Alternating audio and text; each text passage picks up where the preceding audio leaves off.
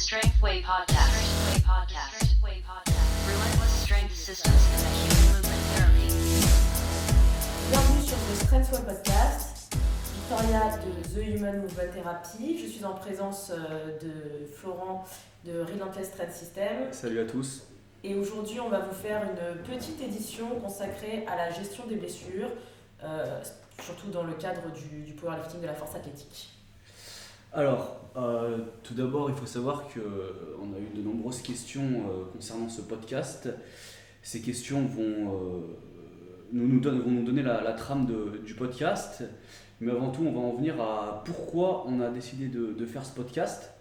Euh, me concernant, je, vois, enfin j'ai eu pas mal d'athlètes qui ne savent pas vraiment comment gérer les blessures. Et euh, on en voit toujours sur les réseaux sociaux euh, dans, dans ce cas-là. Et on, je, on et je peux distinguer euh, parmi tous ces athlètes euh, deux, deux profils d'athlètes qui ressortent souvent. À savoir que, euh, bon, il y a bien sûr des athlètes qui sont entre deux et qui sont tout à fait mesurés, et il y a autant d'athlètes qui savent gérer leurs blessures, mais parmi ceux qui ne savent pas trop gérer leurs blessures, je distingue, j'ai distingué qu'il y avait deux, deux espèces d'extrêmes qui étaient formés. Euh, dans un extrême, on a ceux qui vont pousser trop loin sur des, sur des mauvaises douleurs et qui vont euh, aggraver leur cas. Et on a ceux qui, qui vont prendre peur à la moindre gêne, à la moindre petite inflammation et euh, qui vont se, se, freiner ou qui, qui vont être, être perdus ou commencer à, à flipper pour rien en fait. Et donc euh, c'est de là que, que l'idée de, de faire ce podcast vient. Et de par toutes les questions qu'on a reçues, la trame du podcast va être établie par rapport à ça. Donc du coup, on va, bon, on va aborder ça en plusieurs points. Euh, on va pas reprendre toutes les questions, on a fait la trame par rapport aux questions. Donc normalement, on répondra à absolument toutes les questions qui nous ont été posées. La majorité des, des questions. hein. Donc la première euh, idée qui nous a été suggérée, c'était euh, l'idée que, bah, on, on- nous a demandé notre avis sur l'idée que blessure égale repos et que euh, dans la médecine traditionnelle, souvent quand tu vas voir un docteur que tu es blessé, on te dit qu'il faut absolument te reposer, t'immobiliser, il faut plus rien faire, faut arrêter le sport, etc. Ah, Là, là, la, la question est vague parce que ça dépend vraiment, euh, vraiment du contexte. Ça dépend, de, de- ça dépend du, du type de blessure. Voilà, si on a quelqu'un bien sûr qui a une déchirure, etc., euh, qui est amené à, à plus pouvoir, euh, vraiment plus pouvoir se mouvoir, etc., c'est sûr que on va enfin, le repos ne va pas non plus être, euh, devoir être mis de côté. Mais euh, bah, je pense que c'est quand même rare de se retrouver dans, dans des situations où tu dois complètement être euh, immobilisé. Tu peux toujours faire euh, quelque chose. Si tu t'es blessé sur les membres, inf, euh, tu peux peut-être focus sur du bench, etc. Enfin, tu peux, tu peux adapter tes entraînements. Bah, disons qu'il y a toujours quelque chose à faire pour, euh, qui peut aider à, à la récupération la plupart du temps. Et euh, ne, ne rien faire, ça résout rarement le problème, si ce n'est euh, que, que, que ça l'aggrave. Après, le, le fait est qu'il faut différencier les différents types de blessures auxquelles on, peut être confronté. Ouais, surtout que dans la, dans la force, on a. Donc globalement, si on essaie de faire le point sur les différents types de blessures, on a les, les blessures plutôt tendineuses, tout ce qui va être tendinite, etc. On va avoir tout ce qui est musculaire, déchirure, contracture, euh, claquage, élongation. Et on va avoir tout ce qui est plutôt névralgique euh, au niveau des compressions nerveuses. Donc euh, le plus courant qu'on a, c'est les sciatiques ou euh, tout ce qui est compression du nerf ulnaire au niveau du, des cervicales avec des douleurs qui vont dans les, dans les, dans les bras, jusqu'à la main parfois. C'est les, les trucs qu'on retrouve le plus. Mais au sein même de, de ce type de blessures, il y, a des, y y a des grades de blessures et euh, il y a des blessures qui vont être, euh, qui vont être euh, très faciles à prendre en charge et il y en a où il va falloir quand même être, bah, prendre un avis médical par exemple. Mais globalement, pour faire le point, à moins de, de vous péter une jambe ou de vous faire une, une- une déchirure musculaire, une, vraie déchirure musculaire, à savoir que votre muscle est complètement euh, déchiré et qu'il faut faire une opération pour le rattacher, il y a toujours des choses à faire pour, euh, pour améliorer votre cas. Et euh, ça nécessite rarement du, repos total. Il est rare que le repos total vous aide à, à guérir. Surtout qu'à la, la, la circulation sanguine, euh, si je me base sur, euh, sur tout ce qui est euh, dans le RIAB, dans mon domaine, la circulation sanguine, c'est vraiment quelque chose qui va permettre la guérison. C'est-à-dire que le, sang va amener tous les matériaux qui sont nécessaires à, à la, reconstruction, à la reconstruction des tissus qui ont été lésés, qui ont été abîmés. Et quand on est face à, à, une, à une blessure, plus on va amener du sang dans la zone, plus vite et mieux on va guérir. C'est pour ça qu'on retrouve euh, plein de stratégies. euh, Bah, le, le, le, blood flow- le- blood flow ou la circulation sanguine, c'est à la base de beaucoup de, de méthodes de, de, pour, de- pour accélérer la, la guérison, que ce soit pratiqué par des kinés ou des, des entraîneurs ou quoi que ce soit. Enfin, tu vas au kiné, il te met euh, la machine qui fait des, des merde, euh, une machine qui chauffe là, c'est une machine à, euh, oui, à, à euh, onde chauffante. Ça fait, ça, ça circuler le sang, il te met le complexe pour faire pareil pour faire circuler le sang. Euh, les pistolets de massage c'est pareil, ça fait euh, bon, euh, ça, ça masse mais ça fait aussi circuler le sang. Euh, le cupping ça fait circuler le sang. Enfin il y a plein de Guacha, trucs. tout ça, bon, ça vient voilà. il y a d'autres il y a d'autres actions bien, sûr, pour chaque outil. Oui oui mais, mais, globalement, on retrouve quand même ce principe de. il y a- y, y toujours cet, cet effet cet effet de, de vascularisation. Et au-delà de ça, au-delà de ça, le fait de bouger, ça va permettre aussi le deuxième type de circulation qu'on a dans le corps. Donc on a la circulation sanguine et on a la circulation lymphatique. Euh, donc la lymphe, c'est un autre liquide qu'il y a dans le corps dont on parle moins. Il y a toute une circulation euh, qui est aussi importante que la circulation sanguine et qui permet d'amener euh, tout ce qui est globules blancs et cellules immunitaires. Donc en bougeant, en évitant l'immobilisation, sauf dans les cas extrêmes dont on a parlé, on va favoriser la récupération et la guérison. Donc en général, quand on est blessé, la première chose à faire, c'est de vérifier euh, quelle amplitude de mouvement nous est encore disponible, qu'est-ce qu'on peut faire, qu'est-ce qui est non douloureux, et essayer de l'explorer au maximum pour, euh, bouger euh, et, et- favoriser justement cette circulation. Donc cette, ce premier point nous amène sur, sur le deuxième point qui est le parcours de santé à adopter, donc médecin ou automédication. Voilà. Donc là, selon, selon moi, mon avis personnel, euh, ça va dépendre euh, de, de la blessure ou des, ou des douleurs que, que vous avez, disons.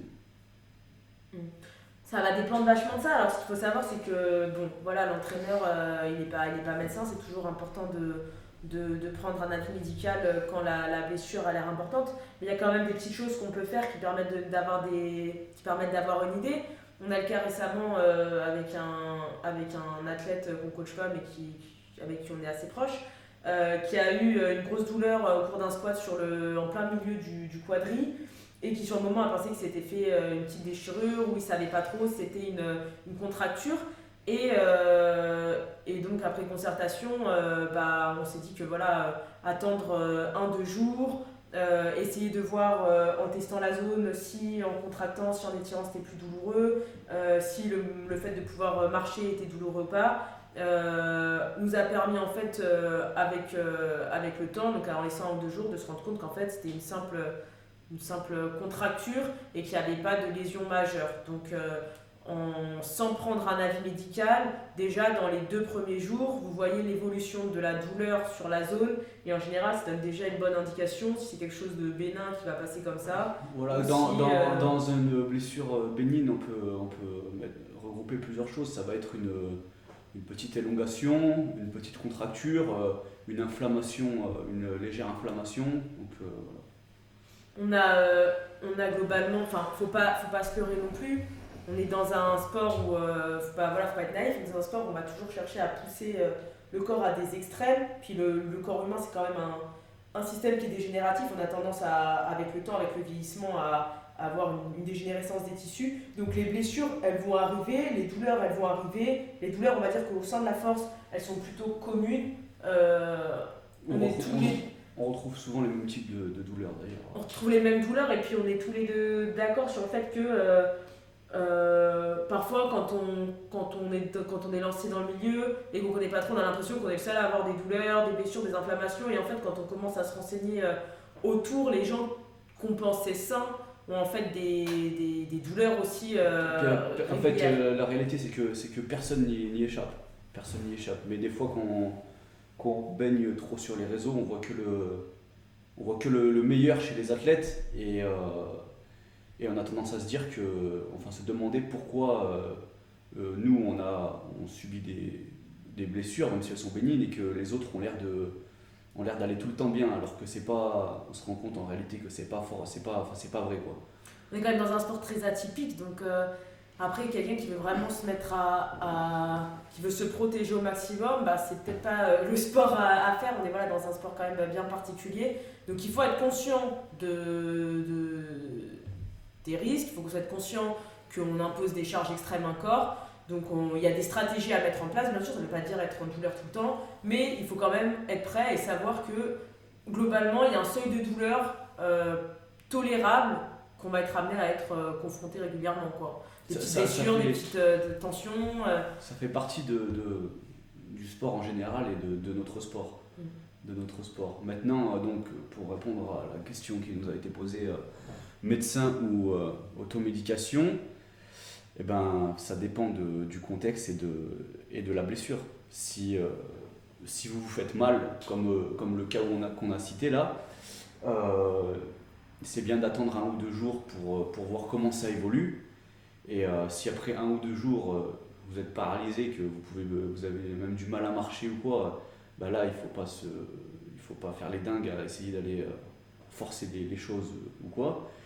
C'est bien de là d'aller euh, consulter l'avis d'un médecin, faire des, enfin, faire des, des- tests pour, euh, pour savoir ce que vous avez et pour savoir, euh, pour euh, pouvoir avoir un, derrière un protocole à mettre en place euh, spécifique à la blessure que vous avez pour pouvoir récupérer plus rapidement. Maintenant, si au bout d'un ou deux jours, euh, vous commencez à avoir des améliorations, euh, vous pouvez vous faire après votre, votre idée sur ce que vous avez. Si c'est plutôt une, une élongation, une, une contracture, quoi. Si c'est à savoir que si c'est plutôt une élongation, quand vous allez euh, réaliser votre mouvement, euh, vous allez plus le sentir en position euh, d'étirement. Enfin, vous aurez plus tendance à le sentir en position d'étirement. Je dis pas que ça va être tout le temps le cas. Si vous avez une contracture, vous le sentirez peut-être pas en position d'étirement, mais plutôt sur la concentrique. Et là, ça vous, ça vous donnera des pistes sur les choses que vous pouvez faire en automédication pour accélérer votre, votre guérison. Quoi. Et puis à savoir que si vous avez, euh, pour, parce que je vois des athlètes qui s'inquiètent d'avoir des, euh, des inflammations euh, que j'appelle bénignes, là il n'y a pas à s'affoler à aller au médecin ou quoi, parce que en fait l'inflammation fait partie du processus d'adaptation. Sans la- sans l'inflammation, vous ne, vous ne devi- deviendrez, deviendriez pas plus fort en fait. Ça fait partie de, de- ça fait partie de ce qui vous rend plus fort. Il faut savoir que quand on a un trauma, quand on a une blessure, globalement, il y a trois phases. Il y a une phase euh, inflammatoire qui dure entre, euh, entre 0 et 4-5 jours. Ensuite, on a une phase de réparation qui dure entre 2 et 70 jours. Et après, on a la phase de remodelage où en fait, on vient recréer du tissu qui dure entre 3 et 52 semaines. Alors, euh, globalement, quand vous vous blessez, vous allez passer par ces trois phases. Et quand vous vous entraînez, vous avez une sorte de micro-aperçu de, cette chose-là. Vous avez une petite phase inflammatoire qui dure un deux jours. C'est là où on a les, grosses tensions en général. Et après, vous venez réparer du tissu, recréer du tissu, et du coup, vous devenez euh, plus fort, meilleur, etc. Donc, euh, c'est un processus qui est de base naturel, qui est juste problématique quand il y a eu une inflammation qui a été excessive. Donc, mettons un cas, concret. hein. Vous, avez, vous avez fait une, très grosse séance de squat.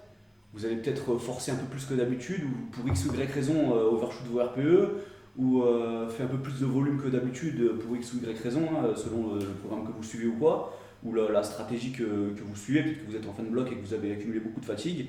Et euh, les jours qui suivent, vous allez avoir un peu mal au genou. Euh, c'est pas nécessairement la peine de, s'alarmer, de s'affoler, parce que c'est euh, juste euh, une, réaction normale de votre corps. Voilà, il y, a des- petits signes euh, juste qu'on pourra mentionner comme ça par rapport au fait ou pas d'aller consulter un médecin.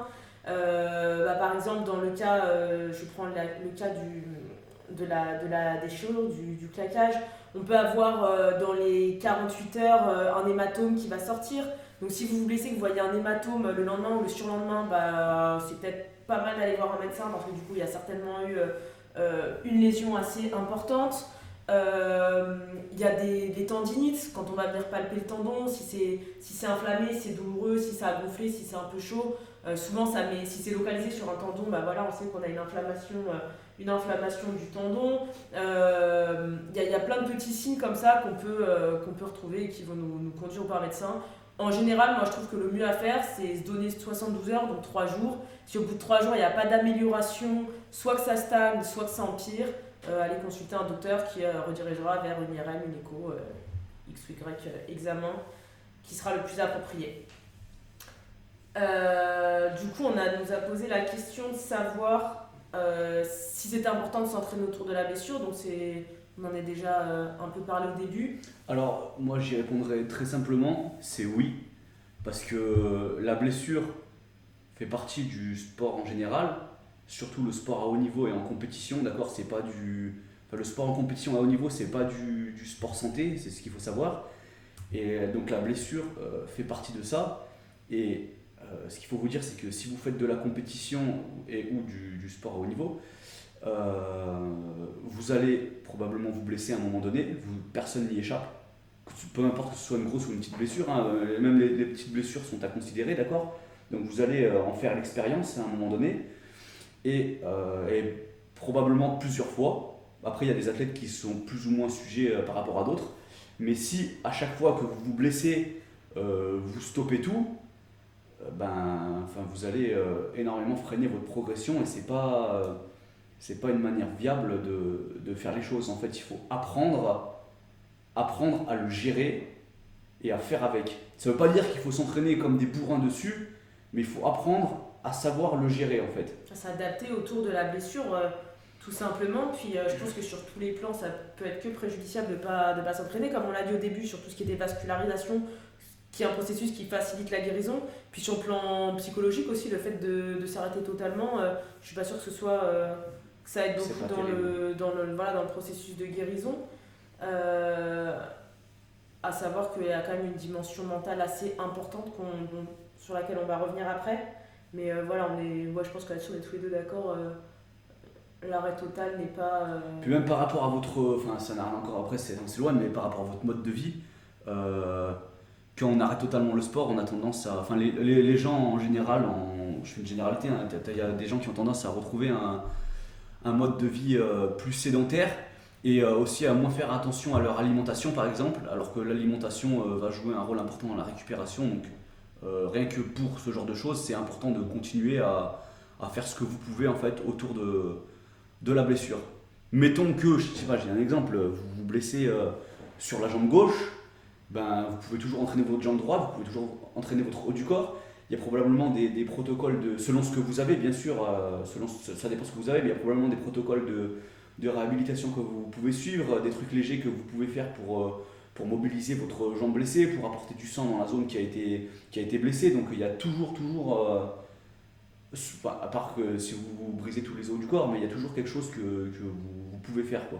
Même le simple fait de marcher pour quelqu'un qui se serait fait mal à une épaule, euh, ça peut paraître anodin, mais ça va être euh, bénéfique et ça va accélérer la guérison. Donc un arrêt total, non. Il faut toujours, voilà, comme, comme a, dit, a dit Flo, s'adapter, voir ce qu'on peut, ce qu'on peut faire. Tout à l'heure, je disais, voir euh, l'amplitude de mouvement qui reste, qui est disponible. Et, du coup, on en vient à la question d'après, qui a été, est-ce qu'on avait une approche spécifique en termes de, réhabilitation? Euh, on nous a demandé s'il y avait des méthodes qu'on affectionnait particulièrement et les stratégies euh, qu'on mettait en place au sein de nos deux, spécialités. Alors, personnellement, quand je pense qu'un. Quand je suis persuadé, ou après, après avoir fait des tests, qu'un athlète- de mes athlètes a. s'est fait une. Une élonga- donc ça reste des blessures bénignes, une élongation ou une, une inflammation très importante, voire une, une tendinite, j'ai des, des- petits protocoles qui peuvent, qui peuvent être utiles pour ça. Dans le cas d'une dans le cas d'une tendinite, par exemple au genou, j'aime beaucoup le, le protocole de Stanish qui consiste à, à faire des, des excentriques, à, des excentriques euh, par exemple à la presse à cuisse. En gros, vous mettez une charge assez légère et vous allez euh, retenir la charge au maximum avec euh, votre jambe blessée et vous allez remonter la charge avec votre jambe val- valide et ainsi de suite. Et à côté de ça, faire un maximum de, de blood flow très léger. Euh, Ça peut être rien que du, vélo ou des mouvements au poids de corps en, occlusion par exemple pour, amener, pour vraiment vasculariser la zone. Et, ça, c'est des méthodes qui vraiment permettent de, de, guérir beaucoup plus vite quand c'est pratiqué sérieusement. Et euh, pour, euh, ça c'est après c'est l'expérience personnelle, mais quand je me fais des, des, élongations, parce que ça m'est arrivé plusieurs fois, j'utilise euh, le même genre de protocole, à savoir de, de l'excentrique, du blood flow et ça m'arrive aussi d'utiliser des, des mouvements en, isométrie. Par exemple, par exemple quand, si vous, vous faites une élongation, enfin que vous pensez avoir une élongation sur un pec et que vous n'avez pas eu d'hématome après plusieurs jours, d'accord Un protocole euh, simple à réaliser, ça va être de faire des, euh, de faire des écartés très légers en, avec une excentrique euh, ultra ralentie, euh, de faire de, de, l'isométrie en position d'étirement, euh, c'est-à-dire euh, mettre votre bras en position d'écarté, vous pouvez utiliser un. vous caler contre un, contre un rack et, euh, et forcer dans cette position. Bon, vous forcez pas comme des dingues, mais vous forcez dans cette position.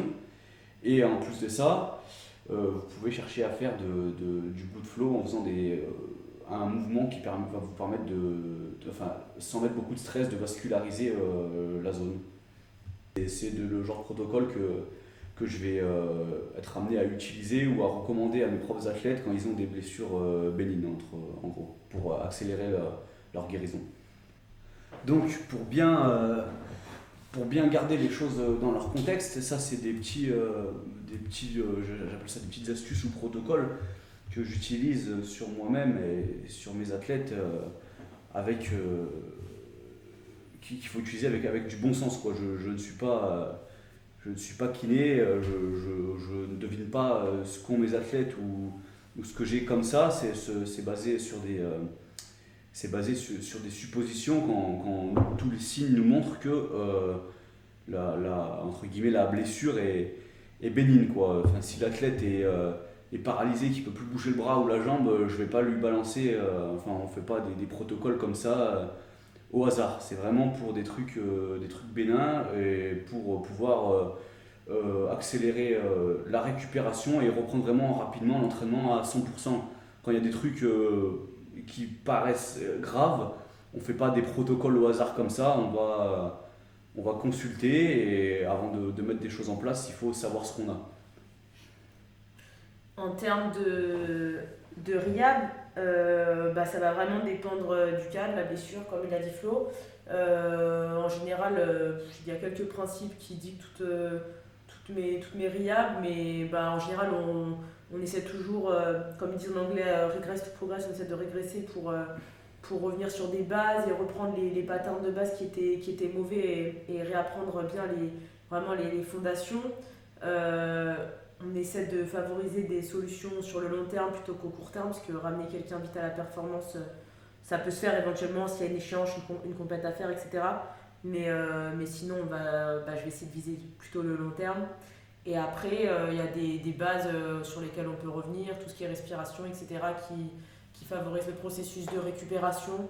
Euh, voilà, quand on, par exemple, un truc plus con, mais quand on, quand on respire, on vient créer du mouvement au niveau des côtes. Au niveau des côtes, c'est un endroit où il y a une grosse production de cellules immunitaires dans la moelle osseuse et du coup, le fait de respirer, ça va créer du mouvement, ça va stimuler cette production de, de cellules immunitaires et ça va permettre une, guérison plus rapide. Donc il y a des petites bases comme ça que je vais appliquer à tout le monde, mais euh, pour le coup, j'ai pas un protocole particulier qui me vient en tête parce que ça va dépendre, euh, ça va dépendre du, cas. Après, à savoir qu'il faut. euh, là, on parle de réhabilitation, c'est un terme vague. Quand quelqu'un est blessé, il faut, différencier le, le, le traitement du, symptôme ou le traitement de la cause. D'accord? Moi, je, fais du. Je coach en powerlifting, donc je fais pas du. Je suis pas spécialiste en réhab comme, les Victoria, c'est vraiment.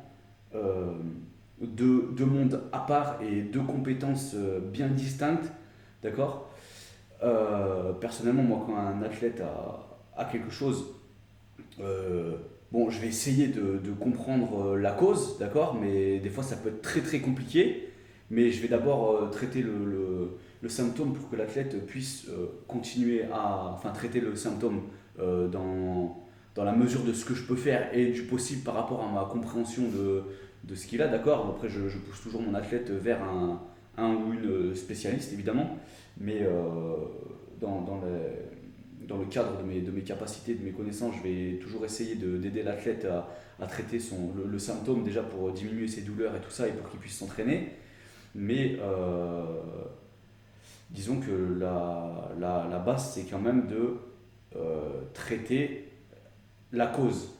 Parce que sinon, euh, vous aurez beau, quand vous vous blessez, vous aurez beau réhab, si vous identifiez pas la cause et que vous la traitez pas ou que vous ne trouvez pas quelqu'un qui peut vous aider à, à identifier et à traiter la cause, il se peut que vous vous reblessiez à chaque fois. Quoi. Mais toi, dans ton approche, genre, quand tu t'occupes d'un athlète, ton objectif à toi en tant que coach, c'est quand même de trouver une solution pour que la personne puisse rapidement continuer à, à, à s'entraîner, je suppose. Donc, tu vas quand même chercher à, à diminuer euh, bah, le symptôme dans un premier temps pour lui permettre de continuer à s'entraîner. Bien sûr, c'est ce que je dis. Ok, C'est ce que je dis. Et après, je tu dis. Mais c'est pas, pas une approche viable à long terme. ok. Moi, moi je, je coach des athlètes qui euh, veulent faire des compétitions, qui ont une échéance, et même s'ils se blessent, euh, on va pas arrêter toute la préparation. Donc il faut que l'athlète euh, puisse s'entraîner. Donc moi, mon, moi j'essaye, j'essaye, je dis bien, je suis pas kiné ou je suis pas euh, spécialiste euh, dans, dans le réhab, donc j'essaye de les aider à, euh, à, à, à- mince, à soigner le, le, symptôme. ouais. Mais après, euh, trouver la cause, c'est autre chose. Je peux, je peux quand je- quand j'ai des athlètes, forcément j'y réfléchis, mais après je ne suis pas spécialiste euh, là-dedans. Ça, c'est c'est plus la, enfin, c'est la, la spécialité de, de Victoria. Oui, après chacun son domaine. Toi, tu essaies de leur, faire, euh, de leur permettre de s'entraîner sur le, sur tout de suite, là, sur l'instant, et, et Voilà. pas être limité. Et après, tu Voilà. rediriges vers quelqu'un pour, pour, ce qui est, euh, pour ce qui est sur le, le long terme. Quoi. Mais voilà, mais vu qu'on parle de, de l'approche spécifique en, en termes de réhabilitation, euh, c'est important de savoir que si vous vous faites une telle blessure et que euh, vous vous intéressez et que bon, vous allez traiter le, symptôme, vous allez être guéri, d'accord? Et si vous vous intéressez pas un minimum à la cause et à, trouver la, cause de cette blessure et à en traiter la cause, il se peut que vous refassiez cette blessure en fait. Donc euh, euh, même si vous traitez le symptôme, c'est très important de s'intéresser à, la cause ou de- d'engager quelqu'un, si vous ne savez pas le faire vous-même, euh, pour euh, trouver et traiter la, la cause de la, de la, de la blessure. Oui, Parce que ça, ça peut, dans certains cas, et Victoria, tu le sais, ça peut des fois être euh, très complexe. Ah oui, il y a des cas très complexes. Après, si c'est si juste diminuer le symptôme, euh, voilà, on peut toujours aller faire euh, du dry needling pour tout ce qui est euh, contracture d'un muscle. Vous avez les trappes tendues, il faut les détendre pour aller faire une compète ou quoi. Il y a le dry euh, faire de la kiné, des massages, euh, trigger, euh, acupuncture, cryo, tout ce qui existe. Sur le coup, c'est des méthodes qui vont, qui vont bah, pas la kiné, mais tout, tout le reste, c'est des méthodes qui vont permettre de, de diminuer le symptôme. Maintenant, euh, voilà, si vous avez une compète, c'est bien, mais après, il faut gérer sur le long terme. Après, ça peut, c'est pas quand même à mettre de côté parce que si la personne euh, a tellement tendu, en fait, elle est tellement euh, euh, inflammée qu'elle peut vraiment pas faire grand chose, bah, en fait, ces trucs qui vont diminuer le symptôme sur le moment, en fait, ils vont quand même préparer le, le, le travail du, du genre le travail Bien au long sûr, terme. bien sûr, mais Parce qu'en venant désinflammer derrière, moi je vais pouvoir bosser. Si la personne elle arrive, euh, des fois c'est utile d'aller faire euh, une séance de, de dry needling ou un truc comme ça. Ça vient saner le symptôme, mais ça aide en fait pour, euh, pour le travail au long terme. Donc euh, les, les deux se combinent quoi. Mais, mais ce que je suis en train de dire, c'est que c'est pas euh, vous, euh, vous traitez le, le symptôme, vous commencez à avoir moins de douleur et vous vous dites euh, c'est bon, c'est fini quoi. Ça, enfin, ça marche pas comme ça. Ça marche pas comme ça. De toute façon, tu es en général vite rappelé à l'ordre Voilà. au bout de quelques séances.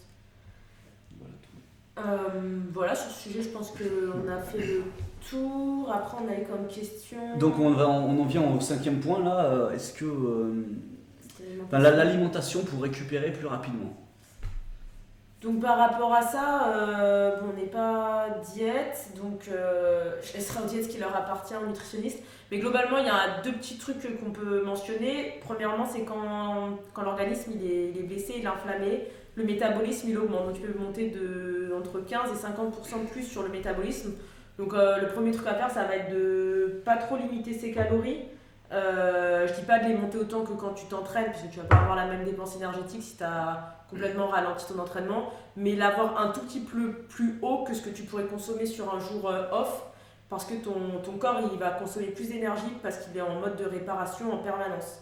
Et après, par rapport euh, aux aliments, bah, euh, quand il y a vraiment une inflammation euh, qui traîne, bah, on va avoir tout ce qui est bah, bien sûr protéines, tout ce qui est oméga 3, Euh, après, au niveau des, des plantes, tout ce qui est curcuma, des anti- anti-inflammatoires naturels. Il y a des petits trucs auxquels on pense moins. Y a la, dans l'ananas, il y a la bromélarine, c'est une enzyme qui est très utilisée en Amérique centrale et du Sud pour désinflammer. Euh, tout ce qui est cacao, pareil, il y a des anti-inflammatoires, les baies, etc. Il y a des antioxydants, le thé vert, les liens. Euh, il y a plein d'a- d'aliments qui ont des vertus anti-inflammatoires, euh, qui aident à, voilà, à, désinflammer. Il n'y a rien de magique après, pas, ça va pas vous soigner du jour au lendemain, mais il y a des choses comme ça qui, qui peuvent être utilisées et qui peuvent aider à soutenir un peu le système. Quoi. Après, pas, toi, ce que tu utilises. Après, euh, ben, moi, j'irai pas, je répondrai pas de façon aussi poussée que ça, mais euh, globalement, pour moi, c'est du, c'est beaucoup de bon sens, d'accord? C'est que si vous êtes en déficit calorique ou que vous faites que bouffer de la junk food ou que, euh, je sais pas, vous êtes intolérant au lactose ou au gluten et que vous bouffez du, vous bouffez du lactose et du gluten ou que vous avez une, une alimentation très, entre guillemets, acidifiante, euh, ben, vous avez des axes de, de travail avec votre alimentation euh, pour euh, vous permettre de, de mieux récupérer, en fait, tout simplement. C'est juste du bon sens. Oui, je suis d'accord. Il n'y a, a pas de- d'aliment magique, hein, il y a Voilà. des choses qui vont aider un peu. Après, euh, juste bien s'alimenter, bien s'hydrater, surtout, je dirais, Oui, sur toutes les, les pathologies. Les gens, ils y pensent pas, des fois, ils ont une hydratation euh, vraiment euh, très pourrie. Pour tout ce qui est contracture, d'ailleurs, souvent, c'est lié à une déficience sur les électrolytes ou l'hydratation. Donc, commencer par les bases, en fait, juste avoir une alimentation, euh, enfin, bien manger, quoi. Et, et en général, ça devrait, euh, ça devrait aller. Donc je, je reviens sur le, sur le truc que j'ai dit, parce que j'ai dit entre. J'ai parlé d'acidifiant entre, entre guillemets, à savoir que, enfin, d'après les dernières euh, Recherche, recherches qui ont été faites, euh, dont je suis au courant, euh, le, le, le corps se, se, se régule, se régule son niveau d'acidité tout seul, hein, sinon euh, le, enfin, le, le- le taux d'acidité sanguine se régule tout seul, sinon, sinon on meurt. Mm. Mais euh, le corps vient puiser dans les, euh, dans les, euh, dans les tendons et les Mm. articulations euh, pour, euh, pour se réguler. Donc euh, si vous, vous bouffez trop acidifiant, bon, bien sûr votre corps va se, se régule tout seul pour que vous restiez en vie, mais euh, vous allez le, payer au niveau euh, tendineux et- articulaire. Donc à vous d'apporter à votre corps euh, ce qu'il faut pour, euh, pour équilibrer ça. Donc encore une fois, c'est euh, du bon sens. Mais c'est pas pratiqué par tout le monde. Non. du tout. Non, non.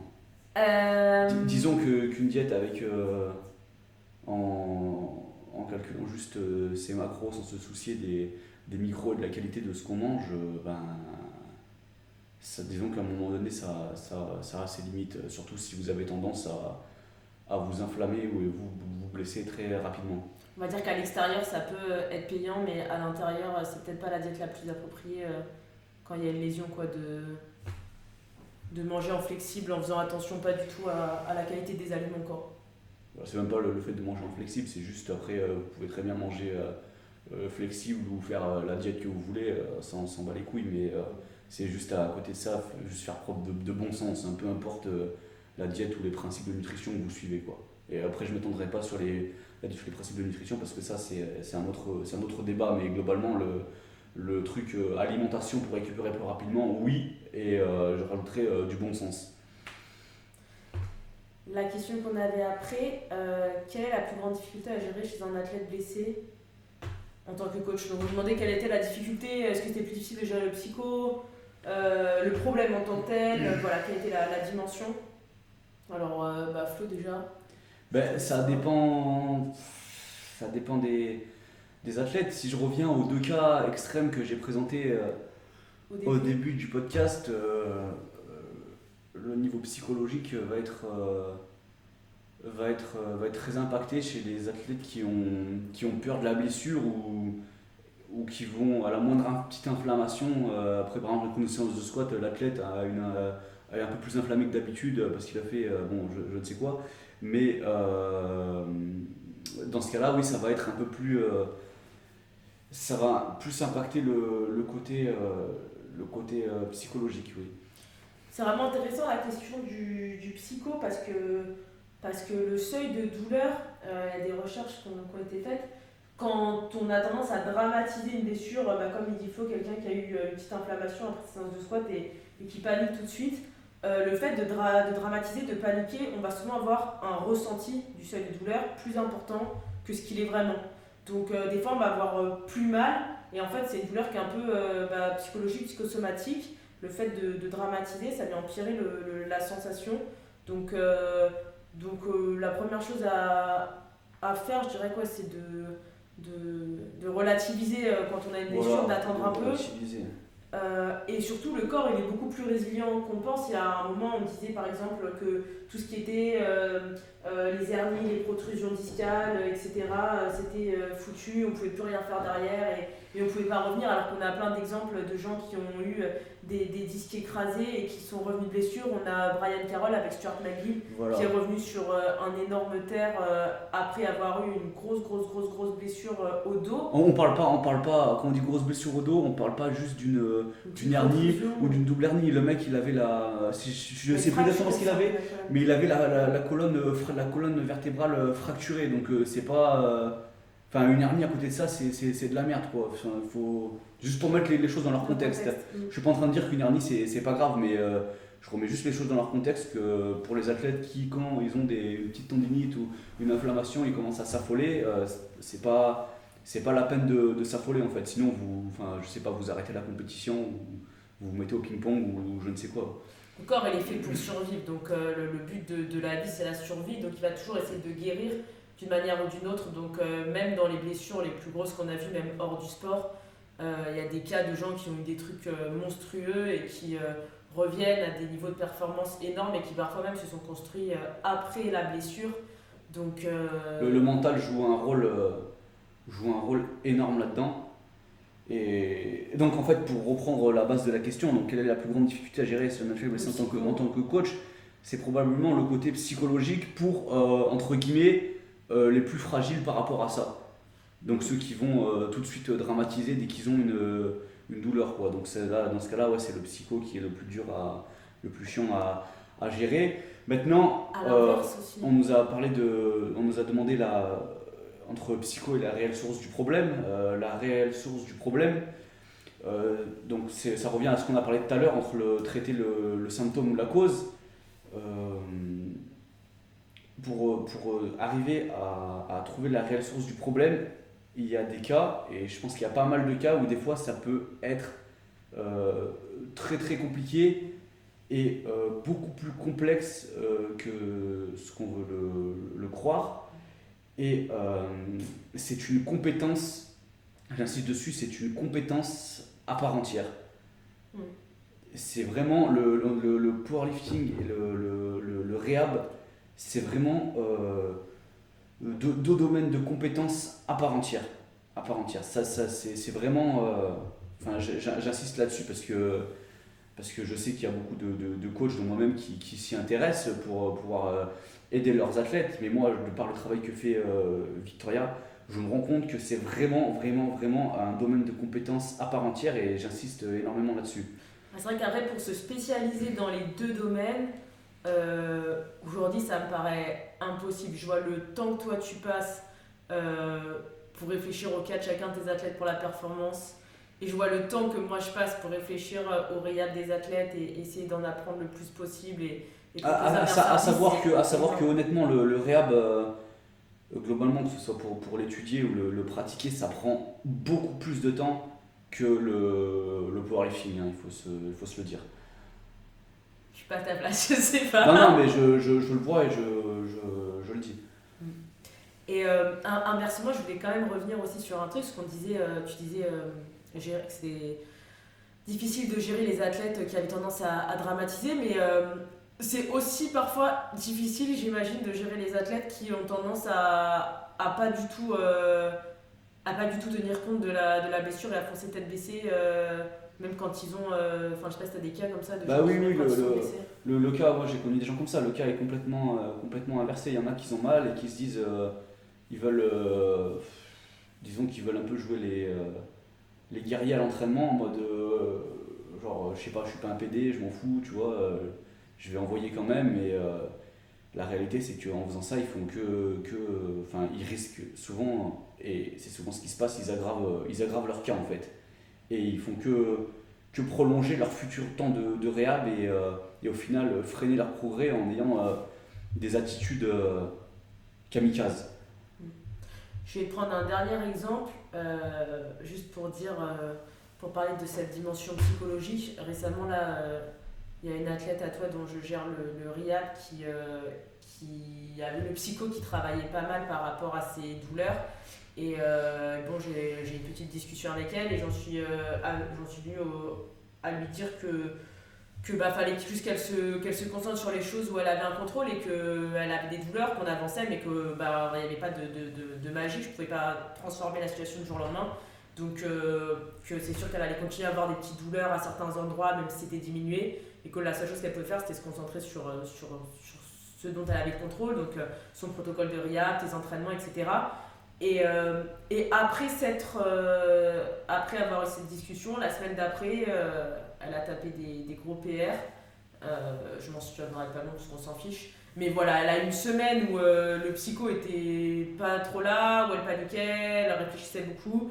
Et après avoir mis un peu les choses en place sur le plan psychologique la semaine d'après elle faisait des performances et, elle-même ne comprenait pas comment, comment ça se faisait. Donc euh, voilà, il y a un gros impact de, de, de ce psychologique sur la performance et c'est vraiment important en tant que, que coach, je pense, de le, de le prendre en compte. Quoi. Après, il faut, je, je le rappelle juste, hein, parce qu'on l'a dit avant, mais euh, l'inflammation euh, fait partie du processus d'adaptation en fait. Donc, avoir des petites douleurs, c'est rien d'inquiétant, d'alarmant, c'est même, même Normal. normal. vous n'allez pas y échapper. Vous faites de la compétition, à un moment donné, vous allez vous blesser. Donc, quand vous avez une petite douleur ou quoi, bon, le but c'est pas de se blesser, bien sûr, c'est d'anticiper tout ça. C'est pour ça qu'on fait du préhab, du réhab, etc.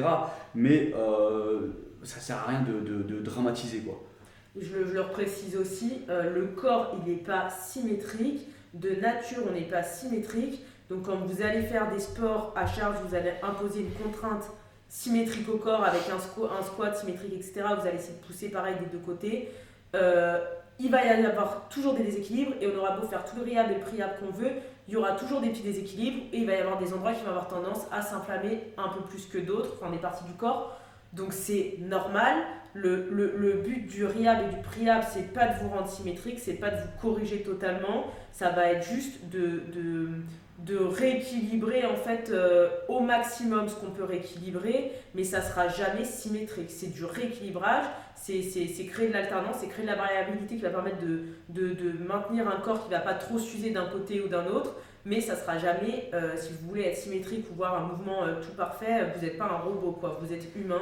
Donc euh, il y en a qui se mettent parfois des idées dans la tête et qui viennent euh, scruter leurs vidéos euh, au millimètre et se dire oh là là, il y a Voilà. toujours un petit décalage, c'est pas millimétrique parfait, ça sert à rien quoi. Vous êtes pas, euh, vous mettez pas des, vous allez pas tenir dans un carré tout parfaitement quoi. Sinon, Voilà, voilà, pour rebondir sur ce qu'elle dit, d'accord, euh, parce que je suis totalement d'accord avec elle, pour rebondir sur ce qu'elle dit, quand vous êtes athlète, que vous avez une- un petit décalage, honnêtement, et que vous êtes en train de vous, vous ronger le cerveau là-dessus, mais, euh, mais arrêtez quoi. euh, si vous, vous avez beau avoir un petit décalage, un mini shift sur votre squat, être un peu décalé euh, au coucher, avoir une épaule un peu plus basse que l'autre, si vous progressez, que vous n'avez pas de blessure qui vous empêche de progresser, je parle pas de petites inflammations, hein, si vous n'avez pas de blessure qui vous empêche de progresser, que vous progressez, mais vous n'avez pas matière en fait à. et que votre mouvement est efficient et validé en compétition, vous n'avez pas matière à vous, à, vous, à vous prendre la tête et vous branler le cerveau pour ça en fait.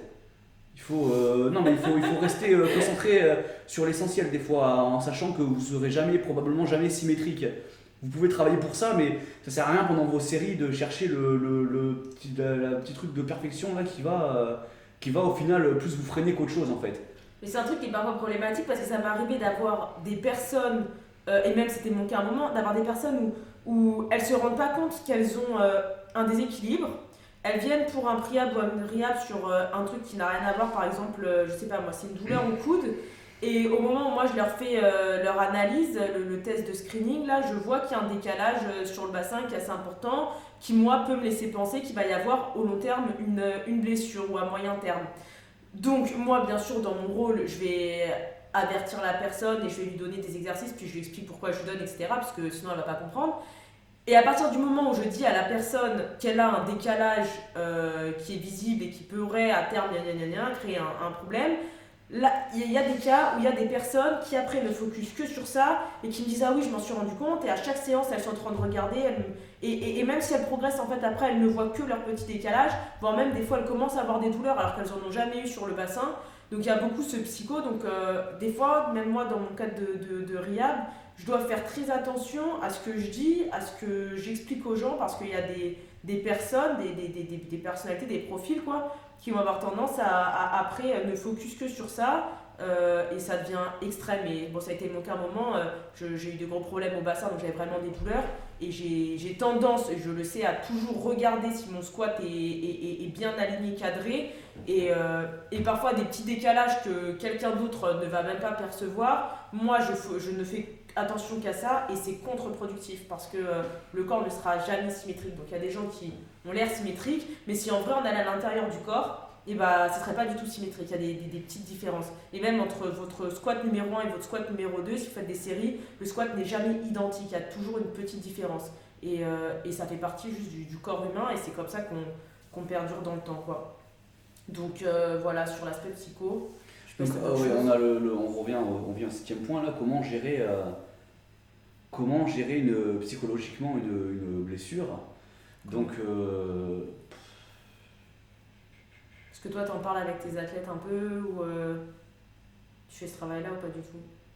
Bah, ça, ça dépend, ça dépend de, ça dépend de l'athlète, ça dépend de, de, de la blessure, ça dépend de, c'est- vraiment, vraiment, vraiment vague. Mais pour reprendre, euh, pour reprendre les, les deux cas que j'ai, les deux cas extrêmes hein, que j'ai cités ci-dessus. Donc euh, vous avez l'athlète euh, qui va être, euh, qui va avoir un truc, qui est en train de se faire un truc sérieux et qui va vouloir faire le héros à l'entraînement et qui va se aggraver son cas. Et vous avez l'athlète qui, va flipper à la moindre inflammation. Donc comment gérer ça psychologiquement, l'athlète qui va flipper à la moindre la moindre inflammation? Je vais essayer de lui faire comprendre que, ben, comme je le dis là, ça sert à rien de, flipper à la moindre inflammation parce que ça fait partie du, processus d'adaptation et que de toute façon les blessures font partie de notre sport, que l'athlète va forcément se blesser à un moment ou d'un autre et que plutôt que d'avoir peur de ça, l'athlète devrait se, se, concentrer à, si ça arrive à apprendre à, le, à le gérer en fait, parce qu'après euh, simplement il aura moins peur, il, elle, elle ou aura moins peur. Et pour l'athlète euh, qui joue le héros, euh, moi j'essaie de, leur, de leur rappeler que j'essaie de leur rappeler que, que l'objectif final c'est c'est la compétition, d'accord C'est pas ce qui se passe à l'entraînement et que, euh, euh, que jouer le, héros à l'entraînement pour euh, faire de la merde à la compétition, en fait, c'est pas le but. Donc ça, c'est les deux, plus, plus gros points. Maintenant, pour un athlète qui se fait une blessure et que sa saison est, et au pire que sa saison est... tant- qu'il n'est pas mort ou paralysé, ben, on va dire qu'il n'a pas perdu un bras, une jambe, c'est pas grave, quoi, il est encore en vie, et tout, va bien, il peut mener sa vie normalement. Donc, des saisons de force, euh, il en aura d'autres, quoi. Euh, C'est pas, euh, pas comme s'il allait arrêter la force maintenant, quoi.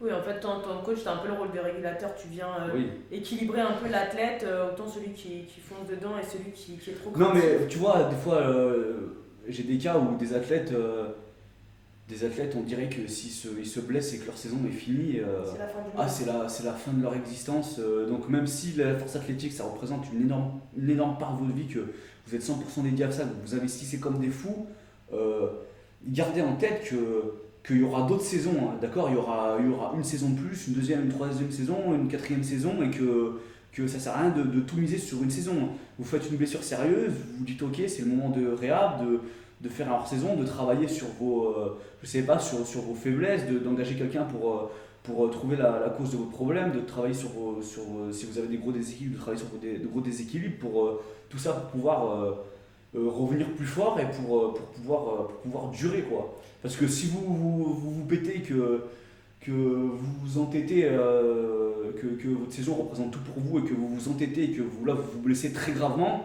euh, je pense que, que le, enfin, le, calcul entre ce que je, ça et ce que j'ai présenté avant est, vite fait. Quoi. Il faut quand même avoir un minimum de, de vision sur le, sur le moyen et long terme, surtout si vous aimez vraiment ce sport et que, que vous êtes passionné par ça. Quoi.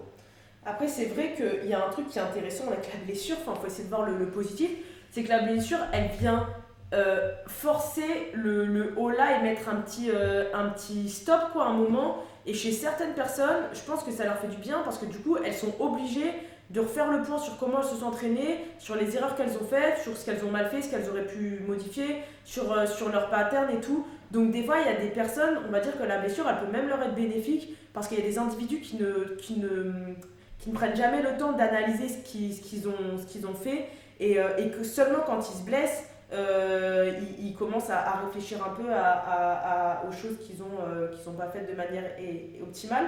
Donc déjà, il y a un intérêt euh, d'apprentissage, on va dire, de la blessure. Et euh, donc, il faut essayer de le voir du côté positif. Et euh, après, pour revenir sur ce que tu as dit, je suis d'accord, il faut relativiser. Mais on est d'accord que quand toi-même t'y es confronté, c'est quand même plus difficile que quand... c'est plus facile de l'extérieur de relativiser que quand toi-même tu es confronté à, à une blessure. Parfois, c'est quand même un peu, un peu Bien sûr, tu vois. Bien sûr, je n'ai pas pas dit que c'était facile, mais, Mais il faut il faut, il faut, il faut, si, euh, si- si- il faut se faire une raison en fait. Il faut se faire une raison. Sinon, euh, enfin, euh, si, si vous vous entêtez dans, dans la voie de, de oh là là, c'est la fin du monde, euh, vous allez finir en dépression, quoi. Alors que, que pas du tout. Il y a, il y a la saison prochaine qui vient et il y a encore celle d'après. Et, Puis comme tu l'as dit, c'est vraiment de travailler sur ses points faibles en fait pour se Voilà. renforcer et être meilleur au, au long terme. Enfin, toi, tu dis souvent que c'est un sport qui se construit au long terme. bah oui, oui, c'est une réalité. C'est une réalité.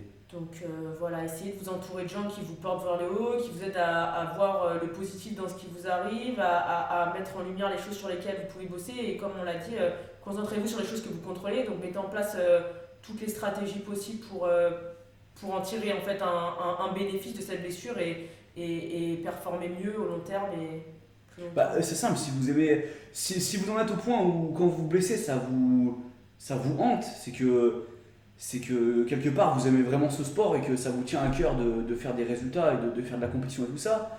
Mais, euh, et, donc, si vous aimez vraiment ce sport, vous n'allez pas, allez pas arrêter de le pratiquer demain. Donc, euh, vous allez continuer la saison d'après et probablement la saison, la saison prochaine.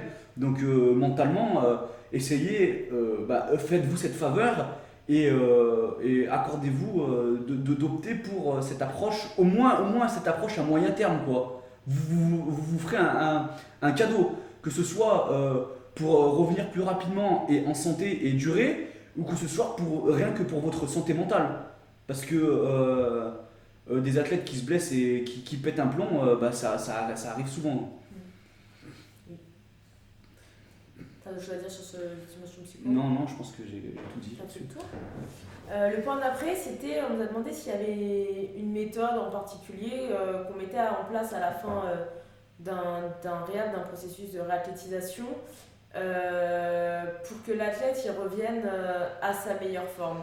Oh, ça, c'est plus une question pour toi. Ouais, alors il n'y a pas de méthode particulière, comme j'ai dit, euh, c'est une histoire de, de régression et de transition. Donc euh, en général, on régresse euh, sur les bases et on progresse petit à petit euh, sur euh, des schémas euh, de mouvements plus compliqués jusqu'à revenir sur du spécifique, euh, euh, par exemple dans le cas du powerlifting, bah, sur les, les comp. Euh, donc au début, on est passé par plein de, de- de- d'exercices différents euh, qui sont pas forcément des, des. Et on essaie de revenir progressivement sur les comp lifts, mais ça se fait toujours en partenariat. euh, voilà, moi je ne fais pas de. enfin, c'est rare que je m'occupe d'athlètes sur des templates, donc euh, c'est toujours en accord avec. En dialogue, on va dire, en discussion avec le coach. Donc euh, moi je vais dire que je remplis ma part du boulot en mettant. euh, en, en ramenant l'athlète à un état de non-douleur sur toutes ses amplitudes de mouvement, euh, sur ses patterns de compétition, sur, des, sur des charges très légères. Et après, on va dire qu'il y a une phase où l'athlète il, il revient sur ses charges progressivement tout en continuant un travail de rehab de fond. Quoi. Voilà, bah disons qu'il faut l'amener, enfin ça dépend ce qu'il a fait avant, mais globalement euh, il faut l'amener à progressivement à retrouver euh, la capacité de travail qu'il avait avant et euh, à, retrouver pareil, le niveau de stress auquel il répondait, il était exposé. Mais c'est pas un truc qui se fait brutalement, c'est pas, c'est pas, bah, je sais pas, Jean-Michel il se blesse, Victoria elle va le, elle va le, elle va le réhab pendant, pendant deux mois, Jean-Michel il revient faire son sa, sa prépa et on lui remet le même niveau de stress et le, le même, le même volume qu'avant. Euh, s'est le, mec, il- le mec il va se détruire quoi. Il faut avoir une. C'est encore une fois c'est du bon sens quoi. Avoir une approche, euh, avoir une approche progressive, euh, individualisée et intelligente. Il y a beaucoup de gens qui demandent combien de temps ça prend un rehab, quand est-ce que je vais être de retour sur pied. En fait, il n'y a pas de temps, ça doit prendre le temps que ça prend et puis chaque corps va répondre différemment. Ça, ça dépend. Ça dépend, voilà, si vous partez de cette optique déjà que vous êtes pressé, euh, ça va pas, ça va pas se passer comme ça. Euh, ça peut prendre deux semaines, un mois, trois mois, un an. Par exemple, je vais prendre euh, bah, mon cas où je, je, je reviens de soucis très importants. Euh, je gère mon RIAB, ça va faire bientôt un an. Florent gère ma, ma, ma, ma revenu sur, sur tout ce qui est Power. Euh, ça n'a pas duré deux mois, ça fait euh, huit mois, depuis août à peu près Ouais. qu'on bosse, euh, Ouais. bosse dessus. Depuis la dernière compète, et, et puis bah, dans ma tête, là par exemple, il y a les championnats de France qui arrivent. Je suis pas du tout dans l'optique d'aller aux France faire des, des grosses barres. On est toujours dans un processus de RIAB et rusher le processus, en fait, ça ferait que saboter tout le travail qui a été fait de mon côté et de son côté. Donc, euh, soyez pas impatients. Euh, ça, c'est un long travail, faut, faut en être conscient, c'est long, genre ça, ça peut être très long, ça peut être rapide, mais c'est en général. Ça peut être long. rapide comme ça peut être très bon aussi. Voilà. Et euh, et il n'y a pas de, de méthode magique. Chaque cas demande d'être analysé. Et, euh, et c'est un travail qui se fait vraiment en collaboration. Parce que l'athlète, il ne va pas revenir à son meilleur niveau euh, juste avec mon travail, ni juste avec le travail du, du coach. Euh, c'est un travail qui se fait euh, en, en partenariat. Mais je reviens sur un truc, peu, peu importe le cas, parce que des fois ça peut être très rapide, mais peu importe le cas, euh, fa- faites-vous le, cadeau de, de, et, forcez-vous d'avoir cette. d'opter pour cette vision, au moins, je sais qu'il y en a beaucoup qui ont du mal à, au long terme, donc je dirais au moins au moyen terme. Vous vous faites un énorme cadeau en, en, en vraiment en, en vous faisant violence à, à- pour ceux qui, qui ont du mal avec ça, à, à adopter cette vision à, à moyen terme.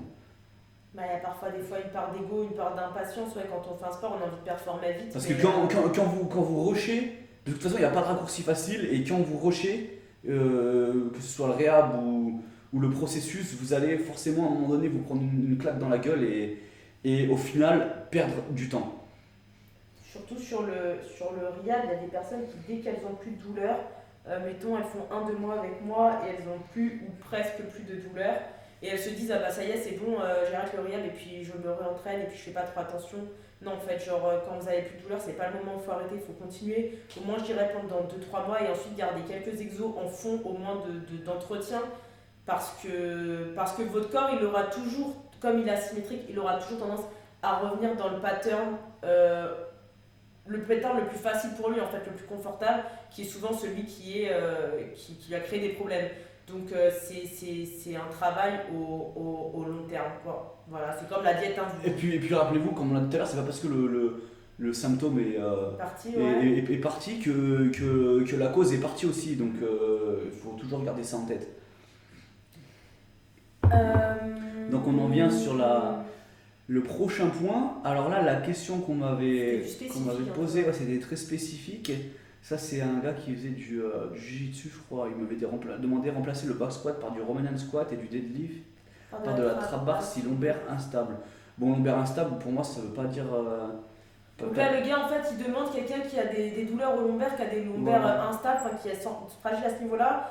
Euh, Est-ce qu'il remplace son back squat par une variante type Romanian ou du deadlift à la trap bar bah, Du coup, ça, c'est toi. Donc qui- euh, moi, moi, je vais lui répondre personnellement à sa question parce que je le connais et puis après je vais répondre de façon euh, euh, plus générale pour ceux qui font du, du powerlifting et qui ont de douleurs sur certains mouvements.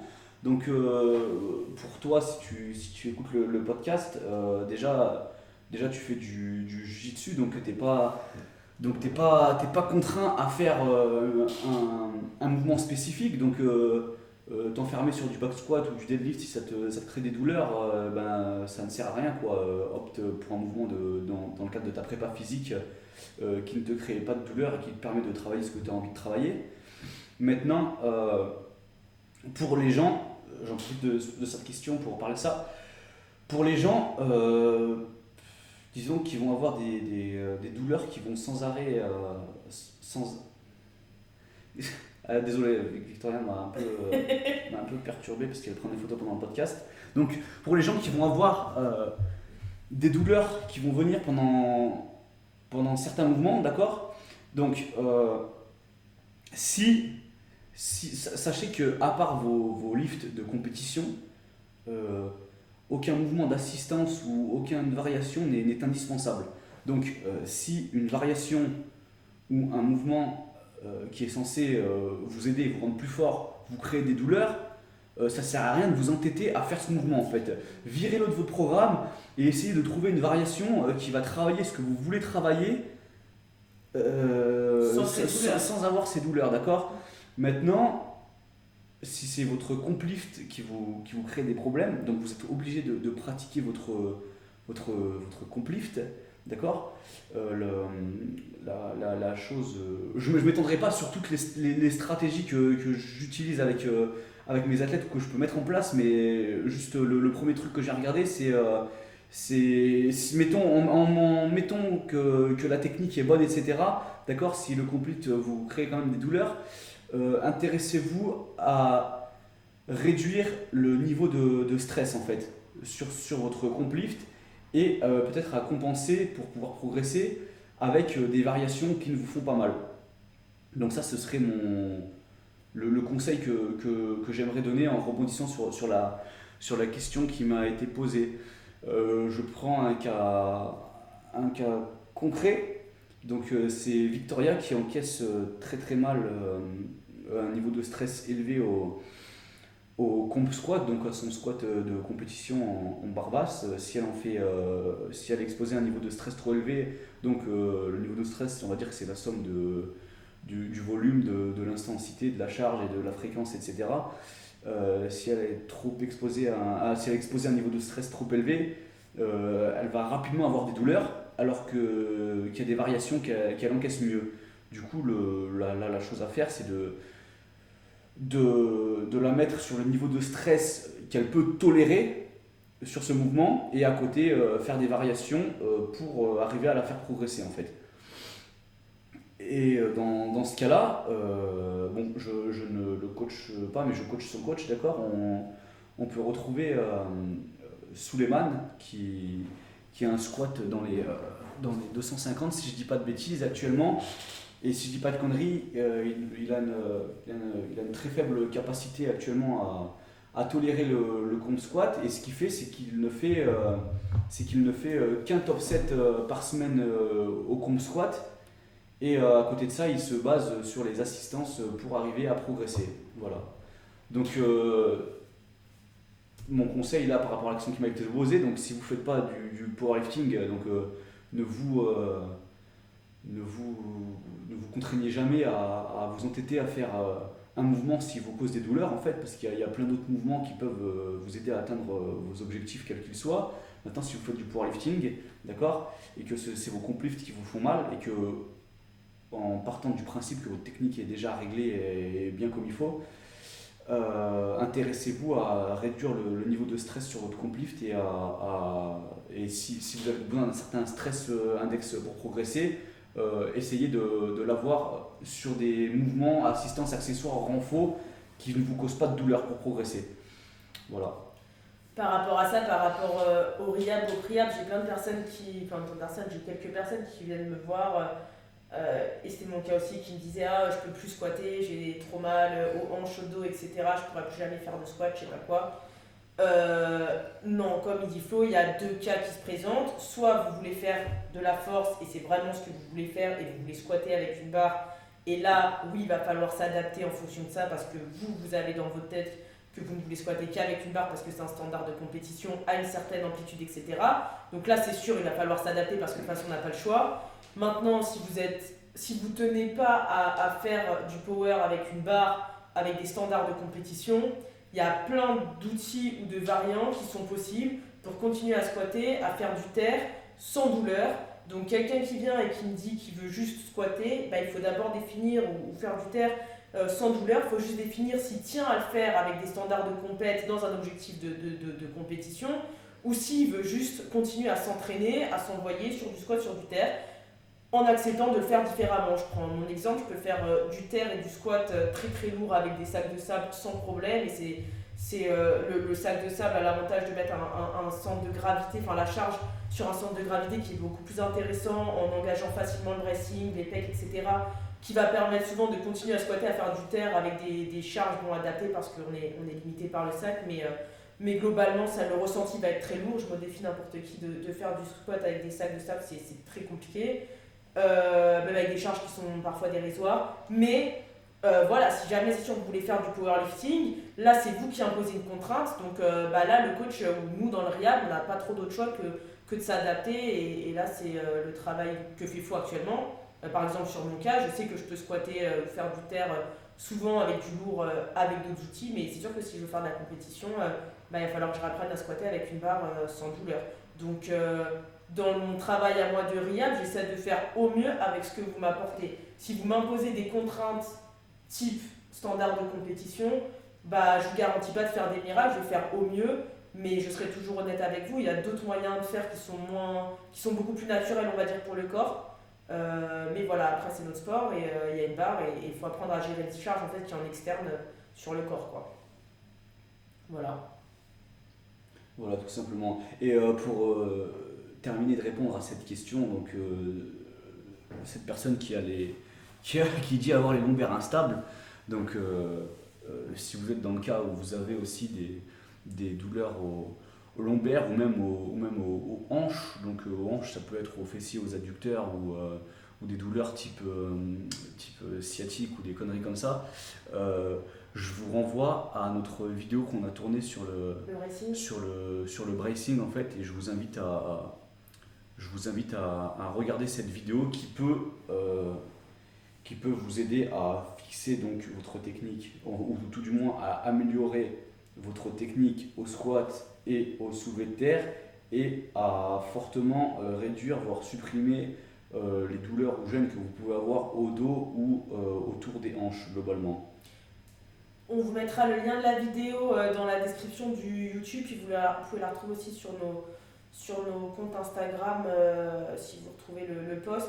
Euh, Donc le, le, le bracing globalement ça, ça englobe euh, la, la méca- le mécani- les mécanismes de, de gainage et de respiration. Après euh, on va pas s'étendre là-dessus parce qu'on a fait une vidéo complète dessus qu'on vous invite à, donc à, à aller voir. Juste par rapport à la manière dont la question a été formulée sur les douleurs, hein, sur les lombaires instables, il n'y a pas de lombaire instable. Euh, juste pour faire très simple, pour résumer par rapport au réhab, tout problème, euh, dans 95% des cas, les douleurs du bas du dos lombaire et les, les, douleurs de sciatique qui sont liées à L4, L5, S1, c'est des problèmes qui sont liés au sacroiliaque. Donc c'est pas euh, le, le- euh, la, vertèbre L4, L5, S5 qui est problématique, c'est pas le, dos qui est problématique. En général, l'origine du problème, elle vient des sacroiliaques, donc d'une instabilité à ce niveau-là. Donc euh, juste pour reformuler, euh, c'est pas tes lombaires, je pense qu'ils sont instables, il faut que tu ailles chercher euh, plus bas, et tes lombaires sont juste le, le symptôme, mais je pense pas que ce soit la cause. Mais donc simplement hein, pour te, te donner des, des axes de travail, intéresse-toi à, à ton bracing déjà. Et remplace donc les mouvements qui te font mal vu que tu n'as aucune contrainte et aucune t'es t'es pas imposé à faire ces mouvements vu que tu fais du jiu-jitsu et que tu utilises le squat et le terre dans ta prépa physique euh, fais des variations qui ne te font pas mal. Et en delà de ça euh, cherche à, à, maîtriser le, le bracing. Donc on en vient au dixième et avant-dernier point. Euh, Comment déterminer si un athlète blessé peut réaliser ou non sa compète? Donc quand un athlète est blessé, comment on fait pour dire si l'athlète peut aller euh, tirer ou pas? Après euh, s'être blessé alors c'est s'il est encore blessé Donc là vraiment c'est une question euh, très, très, très, générale, très vague. Ça va dépendre du cas. Si l'athlète, euh, j'ai déjà tiré blessé en compétition avec une entorse à la cheville, un problème de hanche, un problème de dos, une, petite sciatique. Après, je te coupe, mais c'est c'est pas au coach de dire à l'athlète euh, tu peux ou tu peux pas réaliser ta compétition. De toute façon, c'est la compétition de l'athlète, c'est l'athlète qui choisit s'il va faire sa compétition ou non. Il n'a pas il a pas à se reposer sur le sur son coach pour euh, lui imposer ou non de faire ou non la compétition. Maintenant, c'est au, au- coach d'avoir ce rôle de, de, de- de prévention, disons, selon euh, c'est vraiment selon la, la blessure de, l'athlète. Euh, Il y a des blessures qui ne vont pas vous empêcher de, réaliser une compétition. Maintenant, il y a des blessures où ça peut être, euh, ça peut être dangereux et, euh, c'est bien sûrement d'avoir fait des tests ou consulté un, médecin en, avant, en amont et d'avoir eu l'avis du médecin en plus de, celui de votre coach pour savoir si vous pouvez réaliser la compétition si vous avez une, blessure plutôt, plutôt grave. On ne parle pas d'une petite inflammation. On va dire qu'il y a une part de responsabilité personnelle qui est trop souvent euh, trop souvent les athlètes parfois ils se reposent un peu sur euh, autrui euh, pour se délester un peu du problème. Euh, faut quand même prendre sa responsabilité dans ces problématiques. Euh, faut être responsable dans son entraînement, responsable dans son réel, responsable dans son choix à l'approche d'une compétition. Quand on décide d'aller en compète et qu'on est blessé, qu'on a un pro- problème, ça c'est risqué et péril. Donc faut mesurer, faut peser le, le, le- danger, il faut, faut être un peu conscient de sa blessure. Donc euh, voilà, dans le cas de blessure importante euh, avec un avis médical, c'est mieux peut-être en partenariat avec le médecin euh, décider de oui ou non on peut aller faire sa compète. Dans une blessure mineure, je dirais que si c'est une petite tendinite, un truc, tu peux aller tirer, tu fais un petit protocole avant, ça va pas. Si c'est vraiment une compétition importante, ça va pas, pas tuer. Après, les personnes qui ont des énormes blessures et qui se détruisent sur un départemental, bon, faut aussi ouais, faut faire preuve de bon sens. Il faut, faut peser l'intérêt de la compétition, euh, la, gravité, le stade de la blessure et, euh, et, et être responsable face à cela. Voilà, ça dépend du type de blessure que vous avez et aussi, euh, bah, bien sûr, de, la compétition, de, de, son enjeu, de ce que ça, de ce que ça représente pour vous. Parce que c'est une compétition de, de merde, même si votre blessure n'est pas très grave, est-ce que ça vaut bien le coup d'aggraver votre blessure pour euh, faire une, je sais pas, pour faire une, une compétition de, de- je sais pas, pour, euh, pour une qualif France ou, ou pour gagner un, un championnat régional, est-ce que ça vaut bien le coup euh, Parce qu'on parle pas là de, gagner un championnat d'Europe ou un championnat du monde où ça peut être, euh, la, la, enfin, la, la, question peut se poser quoi. Même si pour quelqu'un, un championnat de France, ça peut être une échéance, l'échéance de son premier championnat de France, ça peut être très important. Mais prenez toujours en compte bien la mesure de votre blessure, parce que parfois, pour une petite, pour 5 minutes de, de plaisir euh, sur un podium, euh, derrière, vous allez avoir euh, beaucoup, beaucoup de mois de galère. Donc voilà, bien, bien réfléchir. Ça veut pas dire ne pas y aller, mais, mais, mais, mais être responsable face à sa blessure, quoi. Après, ça, ça dépend, c'est- voilà, c'est très difficile à répondre parce que ça dépend entièrement de vous. Ça dépend de l'investissement que vous y avez mis et de, de ce que la, la compétition. peu importe quelle est la compétition, hein, que ce soit un second pas ou le championnat du monde, ça dépend de ce que la compétition euh, représente pour vous et euh, de ce que vous êtes prêt à y laisser. Le tout, c'est de ne pas vous, vous voiler la face. Donc euh, si vous, vous êtes prêt à, à prendre des risques sur une compétition et il n'y a aucun problème à, y a aucun problème à ça, c'est, ça, se, ça se respecte totalement et je respecte, je respecte même énormément cette, cette, cette mentalité. Mais euh, euh, si vous vous pétez euh, derrière, il ne faut, faut pas pleurer. Quoi. Euh, Bah, Il y a une différence entre y aller de manière inconsciente et insouciante et y aller vraiment volontairement en se disant ok j'ai pesé le risque et c'est un risque que je prends. Mais bon il y a des athlètes qui parfois ne pèsent pas trop de risque, qui vont comme ça sans, sans un peu, un peu à tête baissée, sans, sans même. C'est pas un choix on va dire, c'est un, un non-choix quoi. Donc soyez bien... Soyez bien dans... dans Bah, personnellement, j'ai déjà fait un championnat de France en ayant euh, une élongation à l'ischio. J'y suis allé avec une élongation à, à l'ischio. Bon, euh, c'était euh, deux, deux semaines post-élongation, mais euh, pour ceux qui sont déjà fait une élongation, on sait qu'on est encore fragile à ce, à ce, à ce stade-là. Et donc, j'y suis allé en connaissance de cause. Je me suis pas dit c'est sans risque, c'est ok. Je savais que bon, j'étais parti pour m'arracher, mais mais je savais que je savais que si je, je m'arrachais l'ischio, et ben ce serait ce serait de ma faute quoi. Euh, J'étais prêt à, à certains pourront trouver ça débile, euh, bon j'en ai rien à foutre, mais j'étais un peu dans la tête, j'étais prêt à ce que ça arrive. Il faut juste faire euh, faire les choses en, en votre âme et conscience et pas euh, reposer vos choix euh, sur euh, les conseils de, de, de quelqu'un d'autre quoi. Il faut être bien conscient de, de ce que vous risquez et pas vous, vous voiler la face, c'est tout.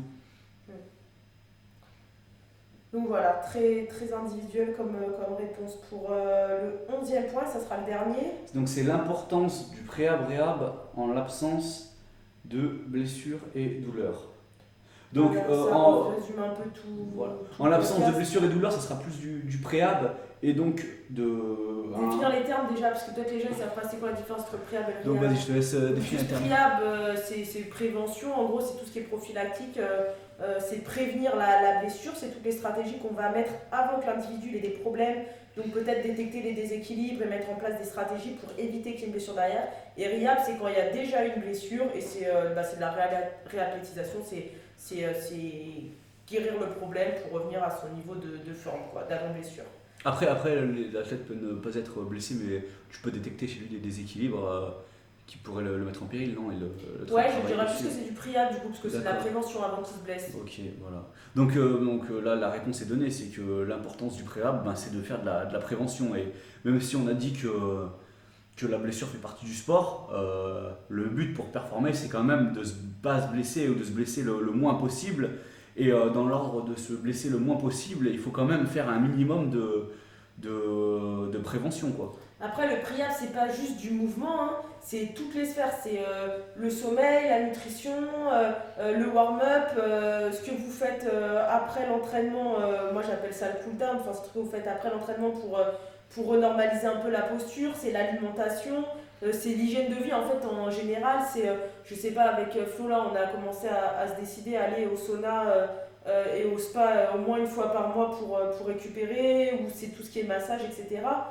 C'est tout c'est vraiment lent, enfin vraiment ce qui est priable c'est toutes les sphères quoi toi tu fais la sieste tous les jours parce que ça fait partie de ta stratégie à vous de faire vos- votre stratégie Alors, Mais dans, dans- en l'occurrence, voilà, donc, euh, elle a bien résumé les choses, mais là, dans la question, c'est vraiment, euh, ça tourne autour du mouvement, euh, la question posée, je pense. tu penses Ouais, je pense que la question posée tourne, tourne autour du mouvement. Donc euh, je pense que là, là je, enfin, je, je suppose que, que l'idée c'est c'est est-ce que c'est utile de, de faire du préhab, donc par exemple de, de, de prendre un service de préhab euh, quand t'as pas de blessure ou douleur. Ou douleur. Bah. Moi en tant que euh, honnêtement c'est pas en tant que coach je, tant que- quand je comme je coach des athlètes en powerlifting je dirais euh, je, si, si- si l'athlète, euh, si vous en avez les, les moyens, je dirais, euh, et que, et que vous avez des gros objectifs de, de compétition, je dirais oui sans hésiter en fait. Bah, après ça dépend de Parce que c'est- que du. c'est- c'est- le, le but pour progresser euh, le plus et le plus longtemps possible et durer étant quand même euh, d'éviter un maximum la blessure ou les, les blessures graves et de ne pas vous blesser. euh, le, le préhab a, toute son importance dans, votre, dans votre programme. Quoi. on va dire que ça va être un moyen de anticiper avant que ce soit trop avant qu'il y ait le problème qui survienne il y a plein de choses qui peuvent être anticipées à l'avance donc vous n'avez même pas encore conscience en fait que vous ne prenez pas un plan de, de priable parce que vous n'avez pas les douleurs mais souvent quand la douleur elle se fait sentir c'est trop tard c'est qu'il y a déjà eu euh, blessure. Donc euh, parfois vous avez vraiment des choses qui si elles étaient prises à temps euh, éviteraient euh, des déchirures des, des tendinites des, des problèmes majeurs. Donc voilà, ce que j'observe souvent, c'est que la première année de force, en général, les gens, ils n'ont pas trop de soucis majeurs. Mais au bout de la deuxième, troisième année, les gens ils commencent à avoir bah, l'effet en fait de, de déséquilibre qu'ils avaient avec la répétition, qui ont créé des inflammations. Donc si plus tôt vous prenez, bah, plus tôt on peut prendre en, charge, éviter euh, qu'il y ait, euh, bon je le souhaite à personne, mais parfois il y a vraiment des lésions après qui sont faites euh, au niveau de... On va dire qu'il y a- deux stades. Il y a le stade où, c'est où il y a juste des compensations sans problème et il y a le stade où ça devient vraiment pathologique où il y a même des lésions parfois sur les articulations et tout. Donc euh, plus tôt on prend, plus tôt on peut agir avant qu'il y euh, y ait un dommage vraiment physique qui soit fait quoi. Alors après, c'est pas pour faire le. le- c'est- très important de le souligner, c'est pas pour faire le, le, commercial ou quoi, mais, euh, mais euh, le, disons que euh, aujourd'hui les, les coachs de force font euh, un peu de, de préhab entre guillemets grâce au, au move prep qu'on propose dans nos, dans nos programmations. Je sais qu'OPT fait ça et moi-même je, je mets une move prep à mes athlètes que je pense qui leur correspond et, et je leur mets le renfort dans le sens euh, de- d'essayer de, de prévenir euh, les blessures. Mais euh, même si votre coach a des, a des connaissances là-dedans, engager une personne qui est vraiment formée dans ce domaine-là, ça n'a rien à voir. C'est comme je l'ai répété tout à l'heure, c'est deux domaines vraiment à dissocier et c'est deux domaines de compétences mais qui n'ont vraiment rien. Enfin, ils sont, ils sont liés, mais euh, c'est hyper, hyper ça peut être hyper, hyper spécifique et, et poussé. Donc, euh, donc bah, voilà, j'ai tout dit. Je vous dis pas d'aller euh, forcément euh, payer quelqu'un, que ce soit Victoria ou vous pouvez aller voir même des, services aux US. Il y a, y a Kabuki qui font du, du préhab ou, quoi. C'est pas, le- pas le message, c'est juste que c'est juste que si vous êtes un, un athlète et que vous n'avez pas de blessure, mais que vous, euh, pouvez vous permettre de prendre euh, quelqu'un, que vous avez des gros objectifs de compétition et que vous pouvez pas vous permettre et que vous avez envie de prendre euh, quelqu'un en préhab, bah, ben, il n'y a pas, y a pas à, hésiter en fait. Même si votre coach actuel a quelques connaissances, avoir un, un- expert de votre côté, ça peut vraiment, vraiment être un plus. Après, il n'y a pas de. En fait, chaque professionnel a son domaine. Euh, Flo euh, ou n'importe quel coach de power se spécialise dans la performance. Moi, je me spécialise dans le priable. Je ne remplace pas un kiné, un ostéo ou un chiro. Il y a des gens, des fois, qui me demandent est-ce qu'il vaut mieux aller voir un, un, ostéo, un chiro, un éthio? euh, Enfin, il n'y a pas de mieux en fait. Chaque, euh, euh, chaque euh, spécialiste a sa spécialité, a son domaine d'action, va cibler des, des trucs bien précis. L'ostéo, il va s'occuper de tout ce qui est fonctionnel. Euh, le, le chiro, il va s'occuper de tout ce qui est plutôt système nerveux au niveau du rachis, etc. Euh, moi, je vais m'occuper d'une approche euh, qui est assez générale, qui combine plein de, choses différentes. Je vais pas rentrer dans les détails parce que ça sera assez long, mais voilà, je, combine différentes méthodes musculo-squelettiques. Donc après, chaque personne a son domaine de compétences. Euh, à vous de, de, vous orienter vers ce qui vous semble le plus approprié à votre problème. Et, mais voilà, c'est sûr que c'est toujours mieux d'avancer en, en prévenant que, de venir une fois que vous êtes déjà blessé. Bon là, c'est un peu plus euh, compliqué quoi. Après, le, il y a un truc que j'aimerais euh, préciser, on en a déjà parlé, mais, si vous devez aller voir un, spécialiste, essayez de, que ce soit euh, un- quelqu'un qui est spécialiste en mouvement comme Victoria ou même un kiné, un ostéo, peu importe qui- vous allez voir, hein, mais essayez de, trouver quelqu'un qui va s'intéresser à... bon, qui, qui- qui peut s'intéresser aussi à, tra- à traiter le symptôme, et qui va vraiment s'intéresser à euh, trouver la, la, la, la, la- la- la base de votre problème, quoi et à traiter la, base de votre problème euh, euh, plus que, que le symptôme. Et aussi, je voudrais rajouter quelqu'un qui. Parce que si- sinon, sinon vous, allez, vous allez toujours tourner en rond comme un chien qui se mord la queue. Quoi. Si votre, je sais pas, j'ai une connerie, hein, si votre, vous avez un kiné ou quoi qui, qui ne fait que vous que traiter votre symptôme sans sans s'intéresser à la, à la cause, euh, enfin c'est pas, c'est pas, de mon, point- pas. de mon point de vue, c'est pas génial quoi. Et, et, et essayer de trouver euh, aussi quelqu'un qui que ce soit qui s'intéresse euh, au sport spécifique que vous faites parce que on est dans un sport quand même bien spécifique euh, et je, je vois difficilement comment on peut, euh, on peut euh, prendre en charge vraiment un RIAB ou un PRIAB euh, dans notre sport sans en connaître euh, les demandes, les exigences et, ce qu'on fait. Parce que aujourd'hui, euh, sur les athlètes que je gère en power, si je m'occupais juste de leur faire un, un RIAB ou un PRIAB général sans m'attacher aux patterns de mouvement qu'il y a dans le powerlifting, je sais très bien qu'au moment où ils iraient faire leur terre, leur squat ou etc., il y aurait des, des patterns qui seraient pas bons et tout le travail serait saboté. Donc c'est important d'avoir quelqu'un qui comprenne les charges que vous soulevez, qui comprenne ce que c'est d'avoir euh, une grosse barre sur, euh, sur le dos ou de, de lifter une grosse barre et euh, qui, qui connaissent les patterns du mouvement du sport pour pouvoir euh, cibler, euh, bah, vous réapprendre en fait à, à- à utiliser des patterns euh, appropriés. Voilà. Je pense qu'on a fait le tour. Je pense qu'on a fait le tour de la question. Donc, euh, donc euh, le, le, le podcast euh, arrive à, À sa fin, arrive à, à sa fin. Si vous êtes intéressé par, euh, par le travail que Victoria fait en réhab et autour du mouvement, vous pouvez aller, euh, sur son site euh, www.thehumanmovementtherapy.com. On mettra le, lien en description. Vous pouvez retrouver euh, son Instagram The Human Movement Therapy pour voir un peu le, travail qu'elle fait. Et elle poste aussi des articles sur son site et vous avez également accès à tous ses services. Vous pouvez également la contacter via Instagram si vous avez des, des, questions à lui poser. euh, N'hésitez pas. Euh, pour ma part, euh, si vous êtes intéressé par le coaching en powerlifting, vous pouvez retrouver le travail que je fais avec mes athlètes via ma page Instagram flow.blnc. Vous pouvez également aller sur mon site web www.relentlessstrengthsystem.com. Vous y retrouverez mes, services, etc. Et également, si vous avez des questions à me poser, n'hésitez pas à me contacter soit via mon site web, soit via, soit via Instagram.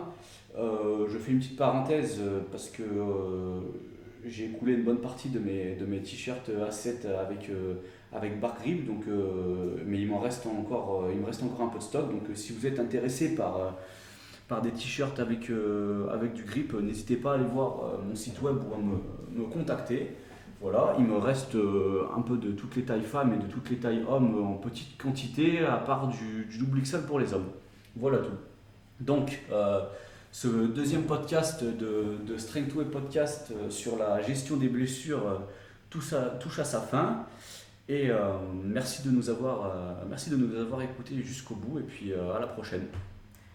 À bientôt et une dernière chose, si vous avez des retours, des questions, si vous avez des suggestions de thématiques que vous aimeriez qu'on aborde pour de prochains podcasts, donc on a déjà des, des podcasts de programmés, mais s'il y a des thématiques que vous aimeriez qu'on aborde, si on reçoit plusieurs suggestions d'une même thématique ou de sujets qu'on peut corréler sur un podcast, euh, on le fera, donc n'hésitez pas. On vous remercie et à bientôt. À la prochaine.